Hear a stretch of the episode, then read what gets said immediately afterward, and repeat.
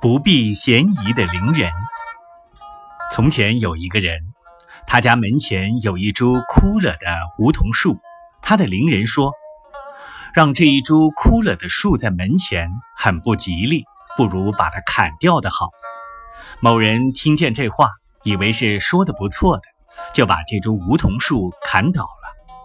邻人说：“这株枯树是没有用的，请你给我一些当柴烧吧。”那人很不快乐地说道：“这是他用的计，他想把我的树拿去当柴烧，所以才叫我砍倒的。